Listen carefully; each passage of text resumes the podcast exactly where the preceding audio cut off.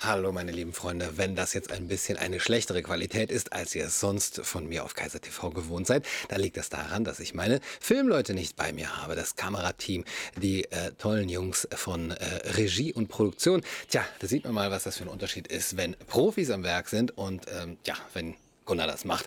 Aber es geht ja heute mal ausnahmsweise ein bisschen mehr um den Inhalt. Ich hatte nämlich vor, euch mal die Meldungen der letzten Woche, der letzten Wochen ein bisschen vorzutragen, wie sie auf meinem Blog kaisertv.de erschienen sind. Da geht es um viele spannende Entwicklungen so in den letzten Tagen und Wochen. Da geht es zum einen hier um die Metastudie, die erschienen ist zum Maskentragen. Maskentragen birgt Gesundheitsrisiken. Masken sind doch eben alles andere als nur ein harmloses Stück Stoff. Das Tragen der Bedeckung von Mund und Nase kann vielfältige körperliche Veränderungen und Symptome auslösen. Wer hätte das gedacht? Das berichten deutsche Forscher im International Journal of Environmental Research and Public Health, nachdem sie Ergebnisse aus mehr als 100 Studien ausgewertet haben, die sich mit möglichen negativen Auswirkungen durch das Tragen von Masken beschäftigt haben. Die Beeinträchtigungen, die oft in Kombination auftreten, reichen von Atemproblemen, Kopfschmerzen und verminderter Konzentrationsfähigkeit über Hautirritationen bis hin zu veränderten Herz-Kreislauf-Parametern, um nur einige der wichtigsten zu nennen. Zusammengenommen bezeichnen die Forscher das Phänomen als MIES, M-I-E-S, was für maskeninduziertes Erschöpfungssyndrom steht. Erst Autor der Studie Kai Kisielinski, Notfallmediziner und Facharzt für Orthopädie und Unfallchirurgie und seine Kollegen hatten medizinische Datenbanken nach bereits dokumentierten unerwünschten Effekten und Risiken von Mund- und Nasebedeckenden Masken untersucht, sowohl von Gesichtsmasken als auch von vormedizinischen Masken und N95-Masken. Aus mehr als 1200 Studien hatten sie insgesamt 109 in ihre Auswertung einbezogen. Die Analyse ergab, gemäß der gefundenen Literatur liegen eindeutige, wissenschaftlich erfasste, unerwünschte Effekte des Mund-Nasenschutzes für den Maskenträger sowohl auf psychischer als auch auf sozialer und körperlicher Ebene vor.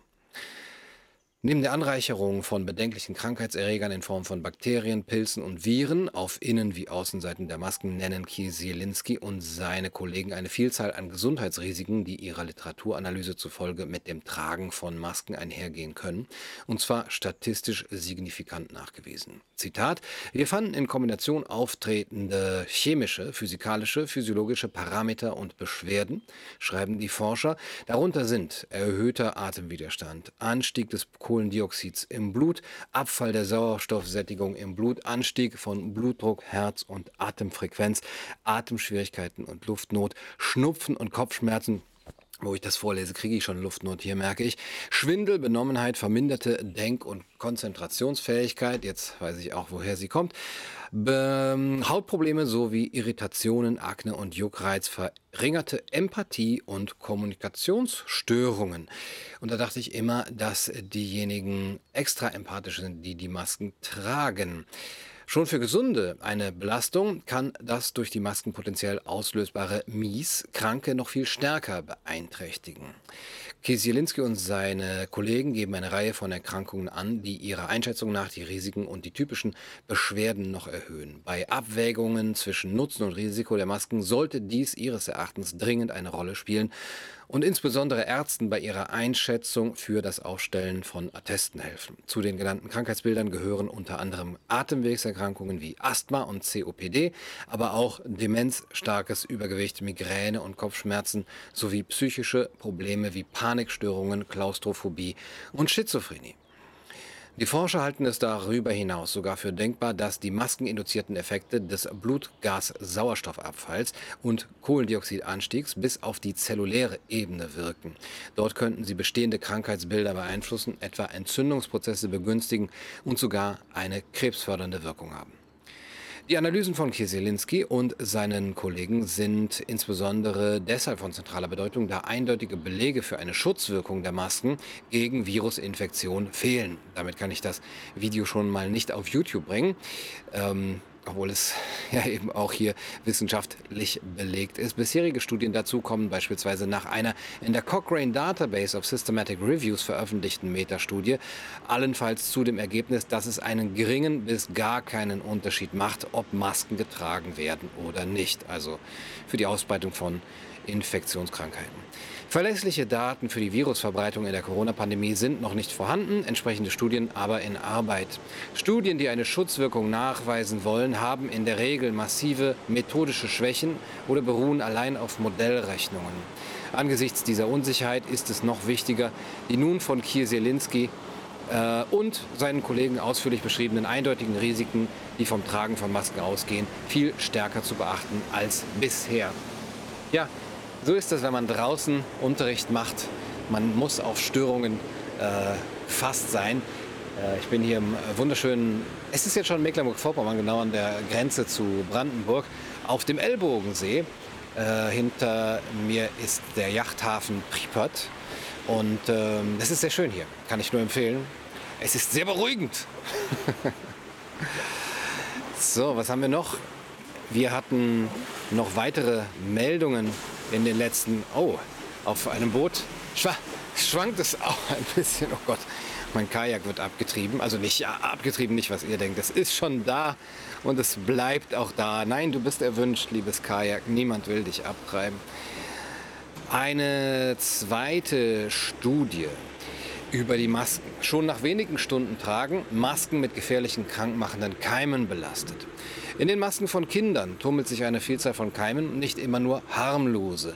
Darunter können auch Erreger von ernstzunehmenden Erkrankungen wie Tuberkulose, Blutvergiftung, Lungen- oder Hirnhautentzündung sein. Das zeigt die Analyse eines Labors an der University of Florida, über die das Lokalblatt Alachua Chronicle berichtet. Links alle in der Beschreibung.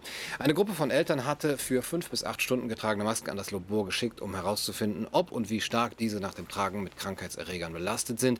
Anlass war der hartnäckige Hautausschlag, da kriegt man das auch schon, im Gesicht bei einem der Kinder.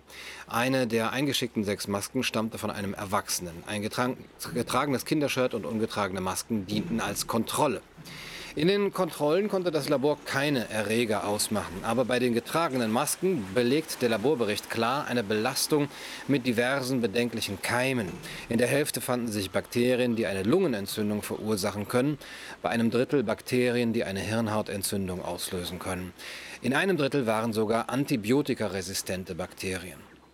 Unter den gefundenen pathogenen Keimen war der Lungenentzündungserreger Streptococcus pneumoniae, das Tuberkulosebakterium Mycobacterium tuberculosis, der Darmkeim Escherichia coli, der Diphtheriaerreger Corynebacterium diphtheriae sowie die Erreger Neisseria meningitis und Staphylococcus aureus. Ist das heute hier ein Vorlesewettbewerb, die beide Hirnhautentzündungen und Blutvergiftung auslösen können.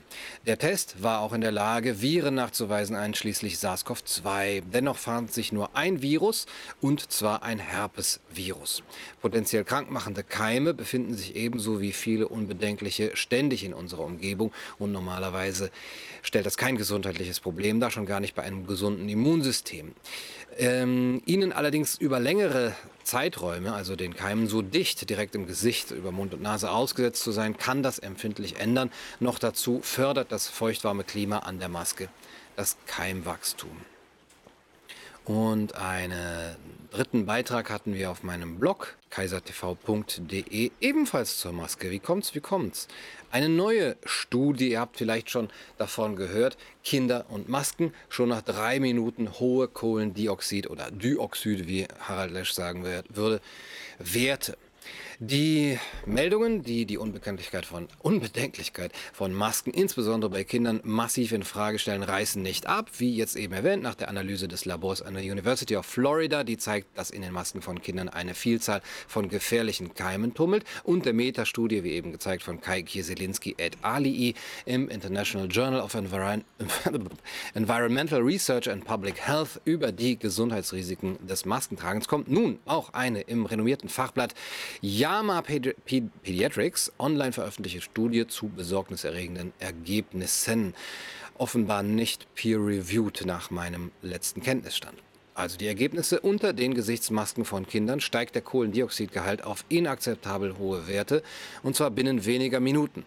Bereits nach drei Minuten erreicht er über 13.000 Parts per Million. Das ist mehr als das Sechsfache der Menge, die noch gerade so als unbedenklich gilt. Je jünger die Kinder waren, desto bedenklicher waren die Kohlendioxidwerte. Eine zu hohe Kohlendioxidkonzentration in der Atemluft kann Symptome wie Müdigkeit, Kopfschmerzen und Erschöpfung hervorrufen. Da hätten wir eine mögliche Ursache für die Symptome.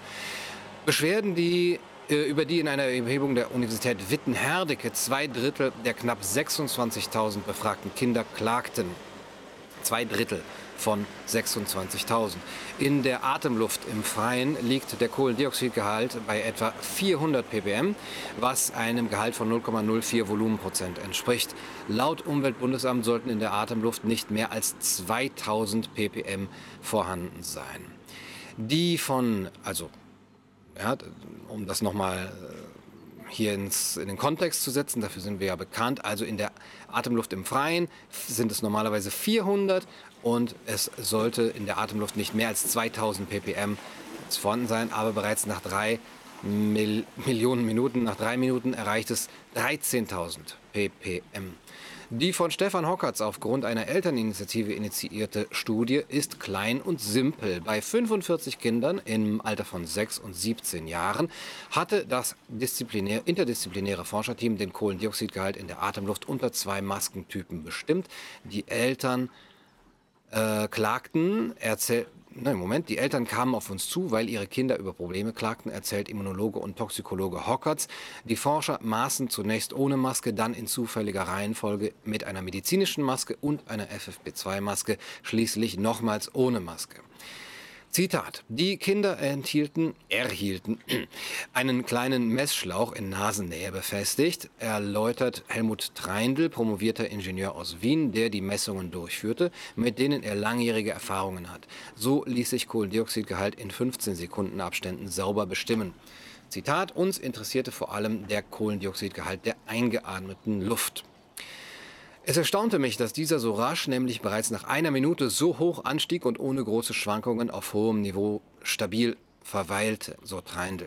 Nach nur drei Minuten Messung stellten sich Werte von 13.120 ppm bei OP-Masken bzw. 13.910 ppm bei FFP2-Masken ein.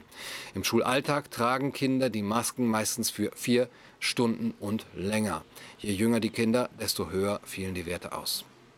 Den höchsten Wert von 25.000 ppm Kohlendioxidgehalt maßen die Forscher bei einem siebenjährigen Kind, also mehr als das Zehnfache dessen, was das Umweltbundesamt als Gefährdungsgrenze einstuft. Aber selbst der niedrigste bei einem 15-Jährigen gemessene Wert von 6.000 ppm beträgt immer noch das Dreifache des Grenzwertes. Grund für den bedenklichen Anstieg ist das sogenannte Totraumvolumen, das sich zwischen Gesicht und Maske aufbaut. Der Totraum in der Maske ist für Kinder im Verhältnis zu ihrem Gesicht besonders groß. Dort sammelt sich das ausgeatmete Kohlendioxid, mischt sich mit der einströmenden Luft und wird rückgeatmet, erklärt der Arzt und Physiker Andreas Diemer den Vorgang. Weil bei Kindern der Atemvorgang schneller geht und auch weniger Druck erzeugt, sei gerade bei ihnen das Problem des mangelnden Gasaustausches besonders groß. Auch Kindermasken lösen das Problem nicht. Solche hatten wir natürlich nämlich auch. Zitat Ende. Erstautor Harald Wallach sagt, die Daten sprechen eine klare Sprache. Die Effekte sind sehr groß, klinisch hochbedeutsam und statistisch sehr signifikant. Einen Unterschied zwischen den Masken sehen wir kaum. Bei beiden Masken sind die Werte mehr als sechsmal höher als der vom Umweltbundesamt gesetzte Grenzwert. Zitat, daher wäre es aus unserer Sicht ein politisches und juristisches Gebot der Stunde, das Maskentragen bei Kindern als pauschale, als gesundheitsgefährdend einzustufen und keinesfalls mehr als pauschale Maßnahme zu verordnen, fordert Wallach. Schulen, Ämter und Behörden, die dies verlangen, machen sich aus unserer Sicht der Körperverletzung schuldig. Es ist ein Skandal, dass unsere Behörden solche Maßnahmen verordnet haben, ohne auch nur einen Anhaltspunkt für die Unbedenklichkeit von Gesichtsmasken bei Kindern gehabt zu haben. Äh, ergänzt Hockertz und ich möchte das auch von meiner Warte als ehemaliger Lehrer aus ergänzen. Ich empfand und empfinde das als Skandal, diese Unbedenklichkeitsabwägungen nicht vorgenommen zu haben. Das ist eine Nachlässigkeit ohnegleichen. Fahrlässig. Eigentlich hätte eine solche Studie von Oberschulämtern durchgeführt werden müssen. Zwei Schulen hätten jedoch vielmehr von ihren Oberschulämtern ein Verbot erhalten, eine solche Studie durchführen zu lassen. Wir hoffen sehr, sagt Hockertz, dass durch unsere Daten etwas mehr Vernunft und Sachlichkeit in die Debatte kommt. Denn das Risiko für ein Kind an Covid-19 zu erkranken ist wesentlich geringer als einen psychischen oder körperlichen Schaden durch das Tragen der Masken zu erleiden dass also die drei Studien, die in den letzten Wochen erschienen sind, über das Maskentragen, die Bedenklichkeit vor allem für Kinder. Und äh, die Frage ist jetzt natürlich, wie es äh, sich mit der tatsächlichen Empathie verhält und der Solidarität den Schwächsten unserer Gesellschaft gegenüber und den Risikogruppen, gerade wenn man die Gefahr der Kinder an Covid-19 zu erkranken in Rechnung stellt. Das war's für heute mit diesem kleinen, schönen, ähm, ja, ich hoffe, schönen Format, äh, das euch aber vielleicht auch ein paar Einsichten gebracht hat. Ich hoffe, es hat euch gefallen. Bis zum nächsten Mal hier aus dem schönen Mecklenburg-Vorpommern. Macht's gut. Mein Reich der